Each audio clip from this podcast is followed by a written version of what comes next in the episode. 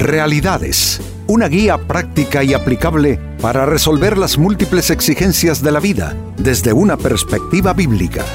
Con nosotros, René Peñalba.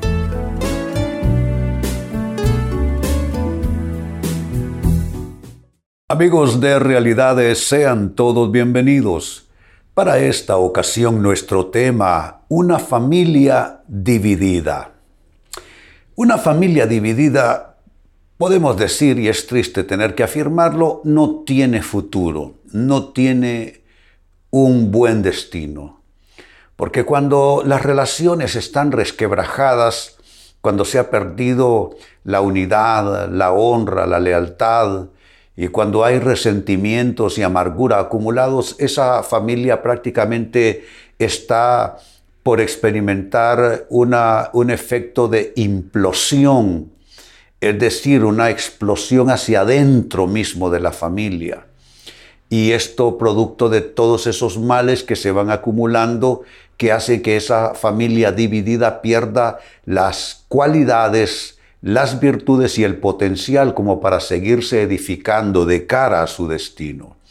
Pues amigos, este es nuestro tema en esta ocasión, una familia dividida.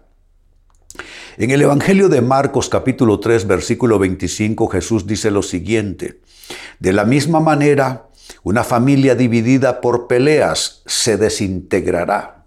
Noten los términos que se utilizan. Se desintegrará una familia que está dividida por peleas todos a la hora de, de las peleas, de las dificultades, de las crisis familiares, todos creemos tener la razón y queremos tener la razón. Pero a veces hay que declinar actitudes, posiciones y aunque uno crea tener la razón, pues hombre, yo digo estar dispuesto a renunciar a ello en aras de la sana convivencia familiar. Es que las relaciones no van a mejorar solo porque alguien crea tener la razón o porque afirme tener la razón. Tú puedes tener la razón en todos tus argumentos y o justificaciones y aún así estar en un proceso de destrucción de tu familia. Porque es que una familia no es una clase de foro como un juzgado donde hay un juez y el que tiene la razón, pues a ese se le concede eh, eh, el caso. Pero no es así. Eh, para el bienestar de la familia, tener o no tener la razón es lo de menos. Lo importante es coadyuvar todos y contribuir todos al bienestar familiar. A veces hay que callar un poco, a veces hay que sacrificarse, a veces hay que hacer un poquitito más, así como dice la Biblia, andar la milla extra. Y todo eso entonces va eh, estableciendo una base sólida familiar, no hay división y por consiguiente se podrán resolver las problemáticas de vida que se vayan presentando. Pues leo de nuevo la escritura, Marcos 3:25. De la misma manera, una familia dividida por peleas se desintegrará. Si tú no quieres esto, amigo, si tú no quieres esto, amiga, necesitas entonces comprometerte con hacer cosas que hasta ahora no has querido o no has podido hacer. Tienes que comprometerte con eh, esforzarte de otra manera, con hacer nuevos aportes, quizá más sacrificiales, pero que al final Dios va a, a prosperar y a retribuir bien. Pues con esta escritura de base la pregunta sería, ¿y cómo es una familia dividida? Eh, cómo se caracteriza, eh, cómo se le puede definir, describir, pues procedamos a hacer esto precisamente. ¿Cómo es una familia dividida? Primera respuesta, es una familia donde no llegan a un acuerdo sobre metas, intereses y prioridades. No llegan a acuerdos. Y mire, acuerdos sobre cosas tan importantes como son las metas, como son los intereses familiares. Y cuando digo intereses, eh, lo estoy usando el vocablo en el mejor uso. O sea, no, a veces los intereses son malsanos, yo, yo lo sé, pero cuando hablo de intereses familiares, el bienestar de los hijos, eh, eh, los proyectos de vida a largo plazo con los cuales todos deben estar comprometidos, cuando no hay acuerdo sobre metas, intereses y prioridades, entonces la familia comienza a resquebrajarse. De ahí la importancia entonces del diálogo, ¿no les parece? La importancia de hacer altar familiar. ¿Qué es altar familiar? Pues es el momento donde concurren en sus oraciones delante de Dios. Eh, esto no tiene que eh, eh, significar armar un culto como si se tratase de una iglesia necesariamente. Con solo tomar esos minutos al inicio del día juntos alrededor del cafecito de la mañana decir, Dios, venimos a presentar nuestras vidas delante de ti. Dios, hemos establecido prioridades, pero si tú quieres que esas prioridades se dibujen de otro modo, muéstranos cuáles son las prioridades desde el punto de vista de tu voluntad, Señor. ¿Se dan cuenta? Entonces todo eso va creando una atmósfera de acuerdo. ¿Y qué pasa con el acuerdo? ¿Por qué lo menciono tanto? Es que dice la Biblia que donde dos o más personas se ponen de acuerdo acerca de cualquier cosa, será concedida por el Padre Celestial.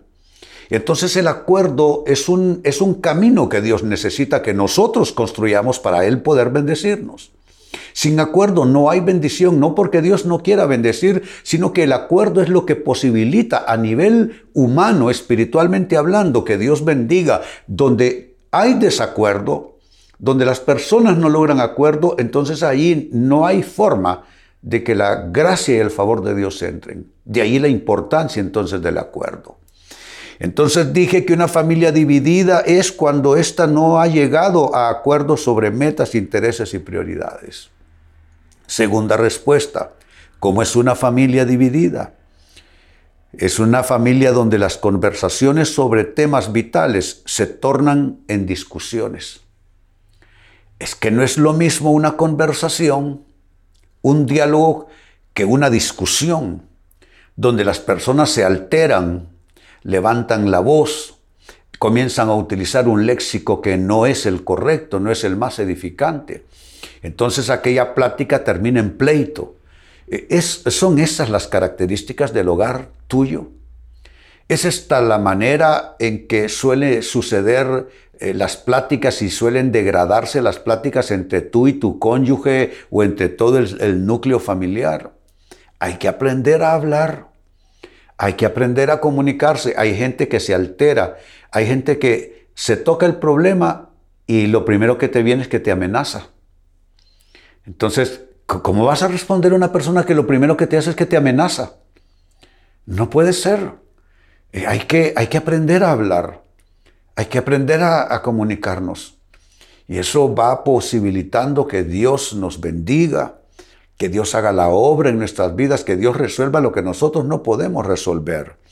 Así es que si las conversaciones sobre temas vitales, miren cómo lo digo, sobre temas vitales, bueno, pues es que hay algunos que incluso, aun si se tratara de hablar de lo que sea, de que el sol salió en la mañana, ahí terminarían peleando. Se pelearían por la taza de café. Otros quizá han superado ese, ese pleito continuo, pero no pueden hablar de temas puntuales importantes sin alterarse, sin ponerse defensivos. Tenemos que aprender a conversar, a dialogar sobre temas vitales y nadie puede querer salirse con la suya y si no se sale con la suya comienza a amenazar a la otra persona. Eso es, yo digo que eso es una clase de fraudes, es una clase de, manipulación de la situación. Tú no tienes que amenazar. Tú escucha a la otra persona si tiene derecho a opinar, tiene derecho a plantear las cosas de otra manera. Y esa persona intolerante que apenas medio le mueven una cosa de lo que, de lo que ha definido, ¿cómo es que no te pueden mover nada? Si se llama comunidad de familia, claro que te pueden mover en algún punto algo, porque todas las personas tienen derecho a tener una opinión y a tener su propia percepción. En tercer lugar, sigo sumando respuestas como es una familia dividida, es una familia donde hay resentimiento acumulado. Miren, miren qué cuadro les estoy pintando, amigos. Gente que no llega a acuerdo sobre metas, intereses y prioridades. A eso se le suman conversaciones sobre temas vitales se tornan en discusiones y pleitos. Y a estos, y esto se agrava si hay resentimiento acumulado. ¿Qué es el resentimiento acumulado? Es no haber podido tratar adecuadamente una situación y habérsela guardado por dentro. Yo sé que a veces uno tiene que callar por el bienestar, pero no me refiero a eso. Eso es cuando la persona eh, se reprime, se queda guardando el dolor, se queda guardando el enojo y al final eso comienza a, mutarse, a cambiarse y se va tornando en resentimiento, en amargura, incluso en rencor, que el rencor ya eh, conlleva un grado de enojo reprimido, un enojo guardado también. Imagínese usted dormir en la misma cama con una persona que tiene resentimientos, que tiene amargura en su corazón. Sentarse a la mesa y compartir el plato, el pan, con una persona que tiene resentimientos, que tiene amargura, que tiene rencores acumulados contra usted. Hombre, yo creo que eso es una desgracia para cualquiera. Y lo curioso en esto, amigos, es lo siguiente, que a veces la persona con la que se tienen esos resentimientos y rencores no se da cuenta, no lo sabe. Eh, ¿Por qué? Porque simplemente no tiene conciencia de lo que estaba pasando. Así de sencillo. Es que lo que a uno duele no necesariamente el otro lo va a sentir. De allí, insisto, la importancia de una sana y correcta conversación, de un diálogo sobre las cosas que nos afectan. Ahora, yo entiendo que hay personas con las que no se puede dialogar, porque tú le sacas algo que te ha molestado y se arma la chisma. De inmediato surge la chispa y comienza el fuego. Son personas que prefieren no hablar le tiran la puerta a los temas, no quieren tocar esos temas, solo quieren hablar de cosas triviales.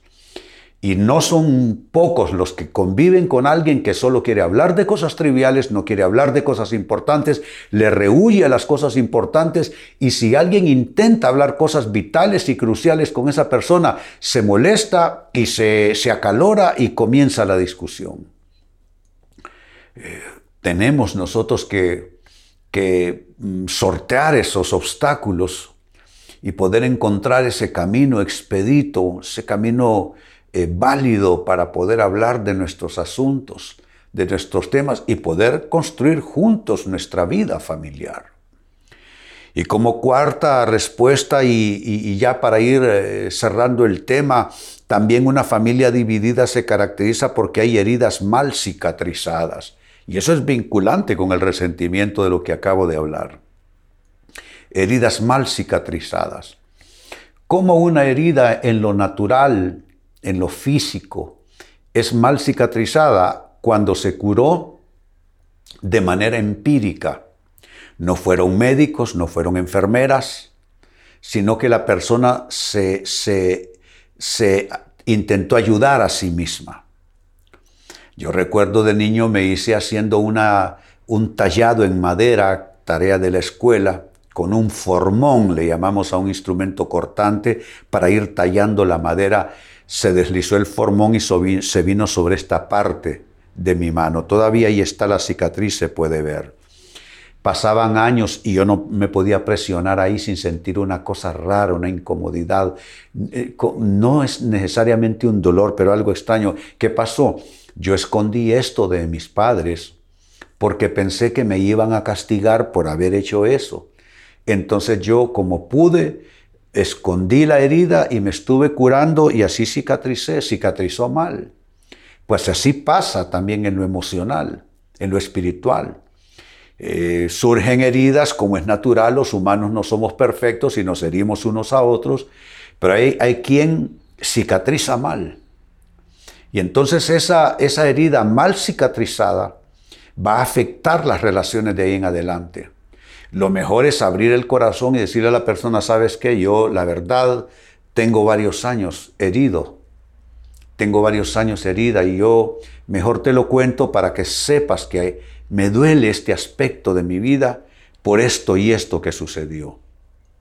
Decirlo como una confesión, no como un reclamo no como un pleito, sino como alguien que abre su corazón a la otra persona para intentar, eh, ya no sé cuánto se pueda, pero intentar ayudar a que eso de alguna manera eh, traiga menos molestias, eh, menos dolor y la lastimadura, por lo menos haya ya conciencia en ambas personas de que eso está allí presente. ¿Se dan cuenta? Entonces, si hay heridas mal cicatrizadas, esa familia va a terminar dividida, excepto si se hace algo para resolverlo, para sanarlo. Volviendo al texto que, de inicio con que originamos el tema, Marcos 3:25, y son palabras de Jesús, dice, de la misma manera, una familia dividida por peleas se desintegrará. Las peleas desintegran, la desunión, la contienda, el rencor, la amargura, los resentimientos, todo eso desintegra eh, la estabilidad del núcleo familiar. Y cómo una familia llega a estar dividida, llega a estar dividida, amigos, por las siguientes causas. Uno, cuando no llegan a acuerdos sobre metas, intereses y prioridades. Dos, cuando las conversaciones sobre temas vitales se tornan discusiones y pleitos. Tres, cuando hay resentimiento acumulado en los corazones. Y cuatro, cuando hay heridas mal cicatrizadas, todo eso va a producir desintegración, fragmentación, división. Ah, eh, y, esa familia va a sufrir bastante. Tenemos entonces que cuidar nuestro entorno familiar, hagamos eh, nuestros mayores esfuerzos y todo va a ir encauzándose por la mejor ruta. Amigos, con esto cierro el tema, de igual manera me despido y les recuerdo que nuestro enfoque de hoy ha sido titulado Una familia dividida. Hemos presentado Realidades con René Peñalba. Puede escuchar y descargar este u otro programa en renépenalba.net